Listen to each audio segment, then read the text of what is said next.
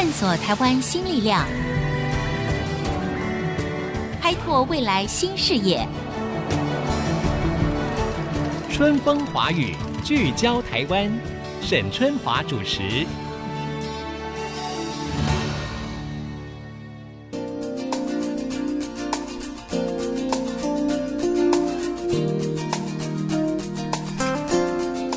大家好，我是沈春华，欢迎收听《春风华语》，聚焦台湾。我们这个节目呢，在每周一的上午七点三十分首播，在星期三的傍晚六点半的时候重播。那欢迎各位呢，也可以透过我们 IC 之音的网站 triple w 点 ic 九七五点 com 来随时收听。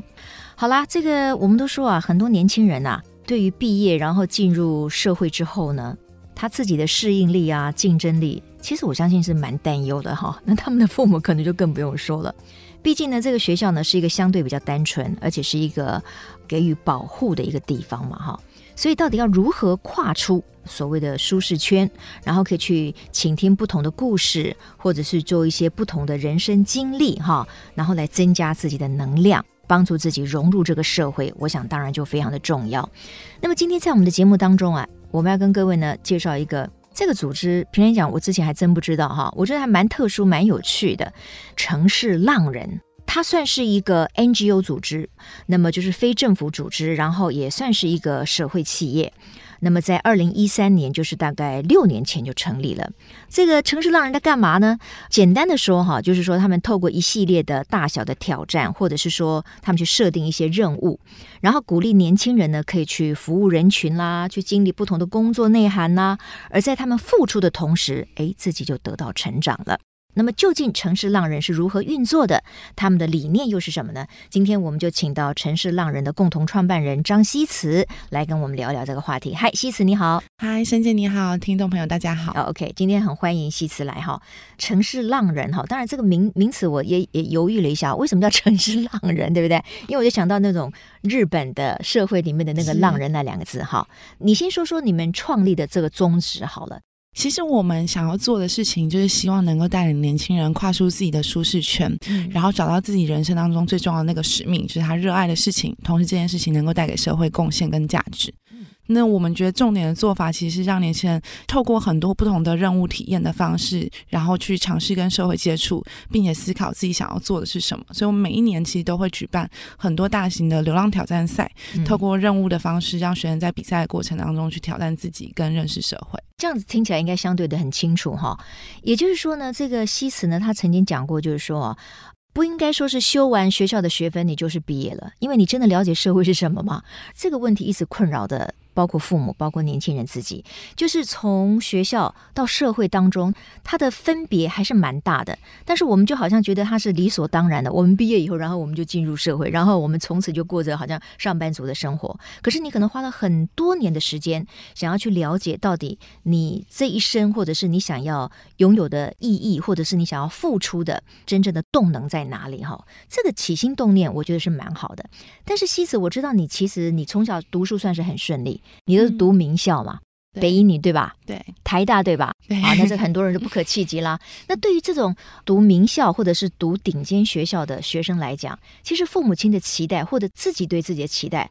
可能会比较符合所谓社会的那种功利主义，就说哦，我要找到很好的工作，那我希望这个扬名立万，或者是我得到很多利益的回报等等。那你为什么会想到去做这一件事情？因为看起来它是一个社会企业嘛，也就是说赚钱不应该是它最大的考量，嗯、对不对？嗯，其实我从蛮小的时候开始觉得，就算我的成绩很好，可是其实我并不是真的理解这个社会的人，就是我的成绩好只表现在。我在学校里面的科目可以考得很好，背得很好，但其实对于真正社会上发生了什么事情，我并不了解。嗯、那透过很多我自己的社会参与的经验，比如说我去当国际职工。或是我在学校里面辅导同学，就是功课的时候，我会发现，原来家庭经济背景的差异会让我们在求学的时候遇到这么不一样的阻碍跟困难。是，而这件事情对我来说，就是在我国中的时候，我就觉得它有一点怪怪的，就是不太公平。嗯，为什么我可以回家就专心准备考试，嗯、有人回家是要帮忙家里打工。嗯，那我们当然会考出不一样的结果。对，所以我其实从国高中开始一直很关心，为什么社会上会有这么多不公平、跟不一样、不平等的事情发生，然后大家都没有人问。为什么会这样？嗯，因为学校也不告诉你，对就是我们要怎么解决这个问题。嗯，所以我一直到大学的时候，其实念的就是社会学。嗯，所以虽然我念了台大，但我当时候其实最想读的是社会学这件事情，然后去了解社会问题是怎么出现的。只是等到我大学快要毕业的时候，其实创办城上人之前，我就发现社会问题真的越来越多了。同时间，其实它都很需要更多的人去投入讨论，我们要怎么样做资源分配，嗯、我们要怎么样做创新的科技来解决这些问题。嗯，可是大部分的人好像也觉得社会问题跟他没有关系。就当我要毕业的时候，我看到我身边的同学，我会觉得好像大部分人都在讨论的是我们怎么就业，跟怎么样找到好的跳板或者好的舞台。嗯，可是到底我们要怎么承担起社会责任，好像不是大部分人觉得很首要的问题。嗯嗯，所以当时候我在大学最后一年的时候，我就觉得能不能够做一件事情，是让大家开始觉得参与社会不是一个离我很远的事情。嗯，那要怎么做？我当时候最直接想到的是。很多人年轻人都不知道自己要干嘛嘛，那我们可不可以在探索自己的过程当中，用参与社会来探索自己？嗯嗯，那或许你在探索的过程，就会发现，原来我对于环境议题很有感觉，是，或者原来我对于动物的议题，我觉得很重要。嗯，他就会用他自己的专业加上这个关怀，变成真正长期实践的，就是解决问题的那个行动。嗯嗯，那所以那时候我会选择做。毕业之后走一条不太一样的路，对，不管是成立 NGO 或自己创业这件事情，其实背后本质是来自那种十年累积十年，觉得我应该要解决什么，嗯、然后或许教育会是一个我可以投入的方式。我我觉得，呃，西辞的这段话其实说明了他是一个自学性比较高的年轻人，也就是说，他会去思考他未来他想要着力的方向是什么，而且他考量到的呢，并不是大部分的年轻人或者是父母亲希望他们的孩子自己成名，然后得到很大的这个财富，而是他希望能够连接他自己跟社会，以及如何能够对别人能够有一些帮助。哈，我认为这个当然是。非常好的啊，而且他也可以激起更多的年轻人去做这方面的思考。好了，那我就请教这个西辞一个问题，就是说，这个城市浪人，你们是要借由很多的挑战，然后去办很多的所谓的任务，然后就像你刚才说的，嗯、让这些年轻人就知道这整个社会是怎么运作的，了解各个不同的族群嘛。你们做过哪一些任务？嗯、设计过哪一些事情？其实我们曾经有个任务印象很深刻，也是我第一次就是大四那一年做的。遇到的第一件事情就是，我们有个任务是 free hug，就是提供免费的拥抱给陌生人。这这件事情在国外好像很多年前就都会做，对。可是台湾其实没有很常见。然后我们那时候想说，要是我我在念大学，我也会害怕，因为我想我一定会被拒绝，或者是说我怎么好意思去拥抱陌生人呢？对不对？或者是觉得陌生人应该会拒绝你，然后那种感觉很尴尬。是，所以我们当时候就想说这件事情蛮跨出舒适圈的，然后我们就设计进去，然后我们就。一百多个学生去做了这些事，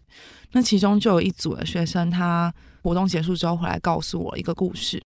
因为当时候其实他们在呃街头上面提供陌生拥抱给路人。做到一半，他们就在想说，其实拥抱好像真的没有解决什么问题，因为你也不会因为抱一个人他是中乐透，或抱一个人他就找到好工作。就拥抱是一个看起来很抽象、有点空泛的东西。所以后来就是他在想这个问题的时候，有一个陌生人走回来，一个陌生的中年男子走回来跟他说，就是谢谢你们刚刚提供陌生拥抱给大家，还有我，然后那个拥抱刚刚救了我一命。哦，然后这么严重啊？对，那个学生就觉得哇，怎么会一个拥抱救了你一命呢？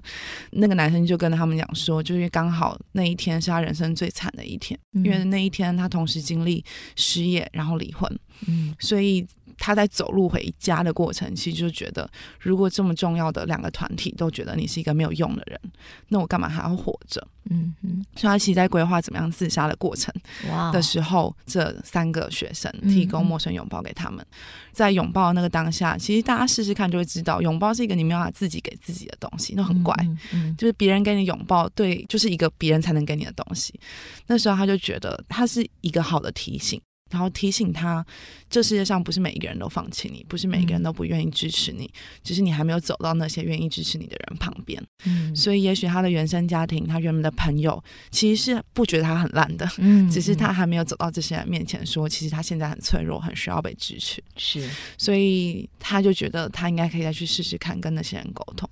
对他来说，那个拥抱抱的当下，就是一个你可以再去试试看寻找支持的提醒。嗯，嗯，所以他就走回来跟学生说，就是谢谢你们做的这件事情。虽然我不走回来，拥抱那个提醒也发生了，但你们永远不会知道发生这件事。嗯，所以我觉得我应该要回来告诉你们。嗯，然后学生听完之后就回来告诉我，嗯，说如果不是这个比赛，他们不会遇到这件事情，嗯，他们不会有机会去做了这样子。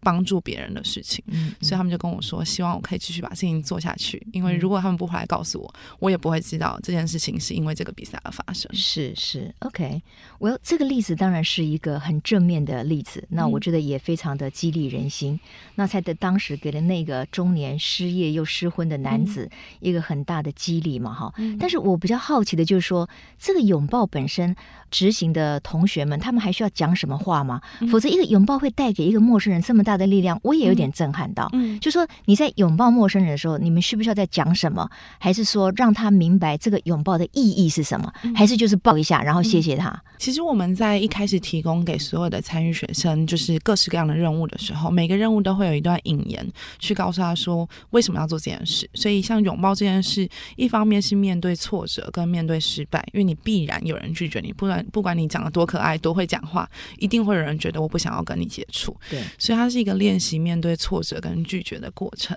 我们并没有期待学生在过程当中每一次都成功，嗯、但这是为什么希望可以去练习做这件事的第一个原因。但第二个原因是，实质上的关怀这件事情，事实上就是存在跟有意义的。嗯嗯，那我们怎么样透过提供这种关心跟关怀给城市里的其他族群？嗯、那 Free Hug 其实是一个被验证过很多次，它事实上是有用的方式。嗯，所以就会让学生去亲自体验，因为你不管再怎么听跟想象，他都不会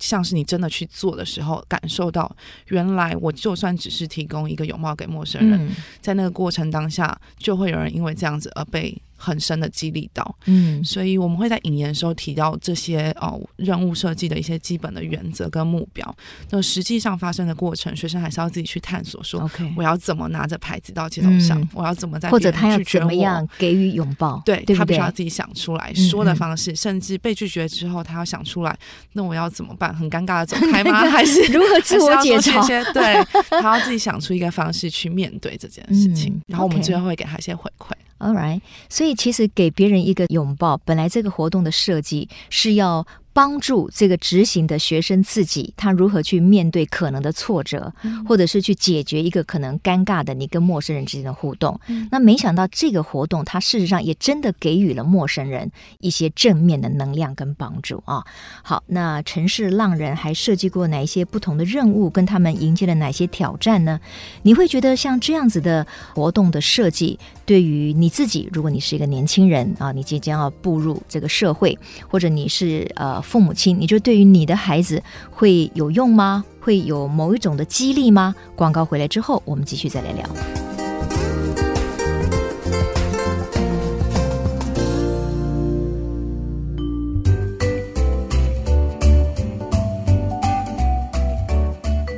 春风华语聚焦台湾，我是节目主持人沈春华。今天呢，我们谈到了城市浪人，一个由呃非常年轻的女孩她们所创立的一个社会企业、非盈利的组织啊。那在前一段节目当中，我们提到了他们设计一些活动或者是任务来帮助这个年轻人。那我就突然想到了，就是说最近有一部公式的剧，非常的受到社会大众的瞩目跟欢迎哈，那就是《我们与恶的距离》，探讨的包括了。像媒体跟社会大众之间，或者是边缘人、经障者遭受的一个公平与否的议题，那引起了非常大的回响。事实上，那年轻人跟社会的距离到底有多远？我们要如何去拉近这个距离？那我们如何在投入这个社会的生产力的同时，有一个正向的发展？我们现场的来宾张西慈他所提到的，透过一些挑战活动的设计。让年轻人自己具备有更高的挫折的忍耐力，或者是他更有同理心，他可以了解怎么样去给予别人一些帮助哈。所以我继续要请教这个西辞的，就是说，刚才你提到的是一个给别人、给陌生人一个拥抱这样的活动，对不对？结果呢，你的学员也带回来一个他自己觉得非常感动、也非常正面的啊，陌生人得到一个鼓舞的一个一个例子。那除了这个之外，你们还设计过什么其他的活动？我们还有一个任务，其实是要学生做一个餐点，就是自己做一道餐点，然后到街头上面去找到街友之后，把自己做的餐点送给那个街友，然后试着跟他聊一聊任何关于人生的议题。那其实主要这个任务的目的，就是希望可以让学生可以不要对街友是用想象的，或者是视而不见的状态去看待这一个城市里面出现的族群。那所以希望他们可以有真正的接触跟对话。那我们曾经就有一组学生，他们就是其实是念就是幼教，就特教相关的，所以是念教育的学生。然后当时还参加的时候大一，他那时候就觉得，哦，我其实是一个很避俗的学生，我就觉得跟朋友讲话聊什么我都可以，但你要我跟陌生人讲话，我完全没有办法。但因为他放在任务里面，他们想说，好吧，那我们去试试看好了。但我们可以用最简单跟随便的方式，赶快把事情做完就好，因为太可怕了。所以他们当时候就去买了吐司跟草莓果酱，就是好，我们就做一个最简单的草莓吐司去送给街友。然后我们想说，我们就把东西放在地上给他，然后我们就赶快拍一张照，然后赶快跑。就拍张照之后赶快跑 走，对，然后他们就觉得最好是不要跟他讲到话是最好的，嗯、看起来好像有互动到就可以了。对，那当时候他们就到桃园的街头上面去找，说第一个是到底街头在哪里？他们找了很久，发现哦，原来地下街对是街友很常出没的地方，或者是生存的地方。所以他们那时候就想说，好，一二三，准备好，就是我把东西放好，食物放好，拍照拍照我们就赶快跑，立刻落跑。嗯，结果没想到，他就把食物一放下的那个瞬间，他突然被吓到了。原因是因为那个街友，就是应该大家也有看过，是那种街友他在拿到东西，不管是零钱或者是食物之后，他会不断的磕头说谢谢的那个过程，那个很常见的磕头谢谢，不断的不断的讲的那个状态，对于那个当下的学生来说，他突然觉得。我这么随便的丢了个东西在这里，的去买了吐司而已。对对对，然后为什么你会？在这边磕头跟我说谢谢，谢谢一个这么随便对你的人，嗯、所以当下他突然觉得很羞愧，然后很罪恶感很强，他就想说怎么办？我可以怎么办？然后他们开始就去找身上还有哪些零钱或什么东西，然后他们就跑去买了他们喜欢的食物，就是餐那种小吃店跟热饮，再回到那个地下街，然后这一次他就决定放下来，就要好好的跟他说，就不好意思，我们刚刚有点随便，然后我们希望就是要做这件事情，然后不知道你愿不愿意跟我们分享。所以后来他听完了这些基友故事之后，他发现他自己有一些问题，比如说第一个，他觉得他是一个很敢跟朋友聊天，但居然不敢跟陌生人对话的一个呃很胆小的人，然后他想要突破这件事。同时间，他也觉得街友跟他想象中的其实很不一样。他发现任何人都有可能成为街友，因为其实街友很多人的背景曾经可能是很有钱的，身体状况很好的，但因为各种突发的变故，导致他最后决定没有办法，我只能到街头上。所以他后来就自己发起了那种圣诞节的活动，带着他身边的同学一起到街头上面去，就是自己可能买苹果啊，然后自己织那种什么小的礼物，做小的礼物跟卡片，然后一个一个的送，就是希望可以让更多。我只有知道，其实这社会上还有一群人，比如这群学生，他们希望能够在他们身上人生经验当中学到一些东西之外，我们也可以为他们做一点点事情。嗯，那我觉得整体来说，对我们来说，我们看到的事情，并不是来自于这群学生现在解决了街友的生计问题，或他的住住宿问题，或是自信心的问题。但很明确的是，这群基友改变了这群学生的心态，不管是对自我认知的，或者对社会的认知。而这群学生现在才二十岁不到。他其实接下来很长的时间会投入职场、投入工作、投入各式各样的社会参与的选择当中。所以对我们来说，我们那时候看到学生开始产生转变，这个学生后来的结果其实是他不断投入教育工作，因为他开始发现，以前念特教只是因为他刚好考上，他根本没有什么兴趣。对，但他其实发现，尽管他不喜欢他的念科系，可是他事实上他对于怎么样启发别人去产生社会行动是有很高的兴趣的，因为他自己感受到了这个过程，嗯、所以他后来其实到了很多教育组织实习，然后后来甚至接了一个很小的教育的新创的当时候的执行负责的总负责人，在他大四毕业之后。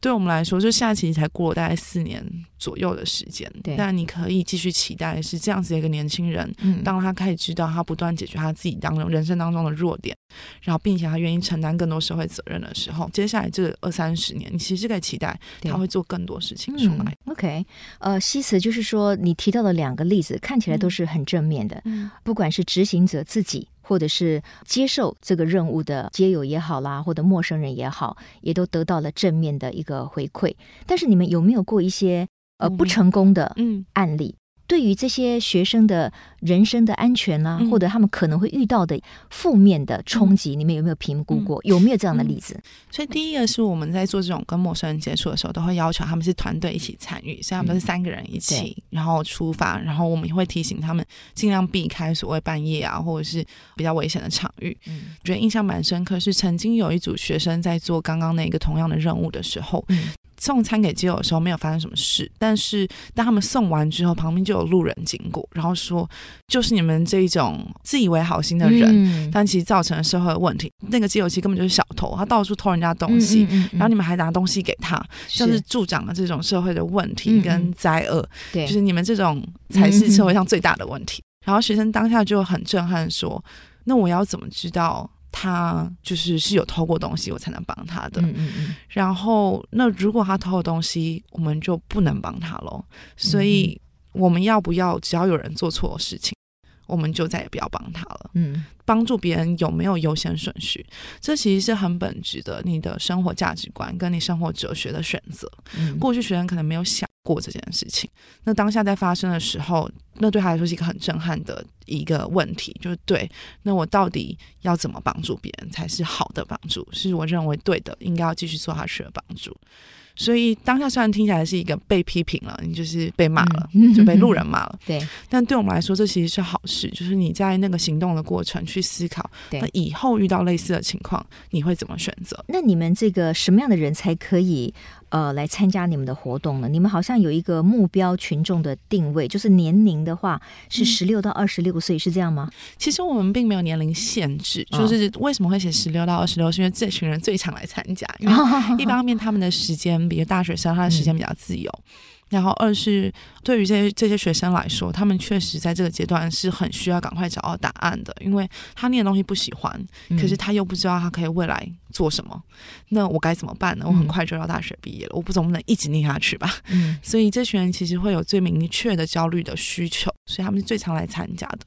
唯一的条件就是你愿意挑战你自己，愿意认识这个社会，接触社会，你愿意花时间去思考跟行动。不过呢，刚才我们听到的例子里面哈，比如说呃，你说给予拥抱啦，送餐给街友啊，看起来跟未来的职涯的探索，它不一定是完全相关。我听起来比较像是他对于社会的理解，或者是说启发自己的那种、嗯、自我认识。哎，对，没有错。呃，所以在职涯的探索这一方面，你们还有其他的活动的设计吗？刚刚提到那个流浪挑战赛，它其实主要大部分来参加是大一、大二，就像沈姐刚刚提到，他们主要是在探索我是谁。我自己的个人特质，我的价值观，然后我对于社会有什么关怀。那到大二结束以后，我们其实每一年在七八月的时候，也都有另外一个计划，叫做百工日记。那百工日记就是一百种工作的日记，嗯，嗯嗯，它其实是结合了很多愿意无偿提供年轻人去接触的产业、公司行号，或者是 NGO，或者是专业工作者。他们愿意去陪伴学生探索他自己的工作或他的职涯历程的这些合作伙伴，我们会在那个呃七到八月的时候提供各式各样的体验机会，给所有参与百工日记的学生去像选课一样去选。那我要去哪里看那个产业，或者是访谈那个职涯工作者？然后访谈完或参访完之后，他都会写一个日记一样的东西。嗯、然后这个日记会在公共的分享给所有的参与者知道。嗯、所以百工日记其实就会是一个更贴近他要做什么的一个探索的职涯选择会更有直接相关、哦，更有直接相关。那你们是什么？你们可以募款吗？怎么活下来？这样子活的啦。我们其实也有在募款。我们其实过去到现在能够做这么多计划，到现在大概有一万个学生参与过。其实每一年的支出说多不多，说少也不少。这些费用其实大部分都是由企业，然后还有个人透过捐赠的方式，然后让组织有办法营运去执行这些计划。嗯嗯，所以这个是我们组织超过一半以上的收入来源。当然，另外一小部分是来自于有时候企业会遇到年轻人，真的是不知道怎么管理，跟不知道怎么带领，因为觉得年轻人好像没什么热情。那我们自己其实就会在企业做企业演讲，甚至是进一步可能会一起合作做招募跟培训的部分，嗯、希望能够帮助组织里面在面对年轻族群的时候，更知道怎么样可以跟年轻族群共好，嗯、而不是互相消耗。是是，OK，好，我的最后一个问题就是说，西辞她本身当然是一个很优秀啊，思维很有逻辑，同时又很有关怀心的一个女性。你想想要做这个城市浪人这个社会企业，对于你来说是一个多长的承诺呢？你你会一直想要做这件事吗？哦，我已经做这件事情做了六年左右，就从大学毕业前的一年到现在，就是他们六年时间。我自己觉得，我越来越清楚知道，帮助别人去找到他对自我的肯定跟对社会的关怀，是我一辈子的事。就如同我自己在过去这六年的观察，我发现组织在变化，组织在成长，他在越做越多事情，嗯、然后我也跨足到越来越多领域。嗯我自己对自己的承诺是，我会一辈子做到刚刚提到怎么样去激发别人对自己的肯定跟对社会的关怀。但手段跟形态有可能会组织的成长，然后开始做不同的工作，嗯、但那个关怀是不会变的。嗯、然后城市浪人也都会一直在这个地方去陪伴更多年轻人找到自己的使命。今天非常谢谢西辞来到我们的节目当中。那么也希望今天我们谈的这个内容呢，可以对所有更希望主动积极投入社会，然后展现个人能量的年轻人有很多的启发，谢谢大家的收听，下周同一时间再见了，拜拜。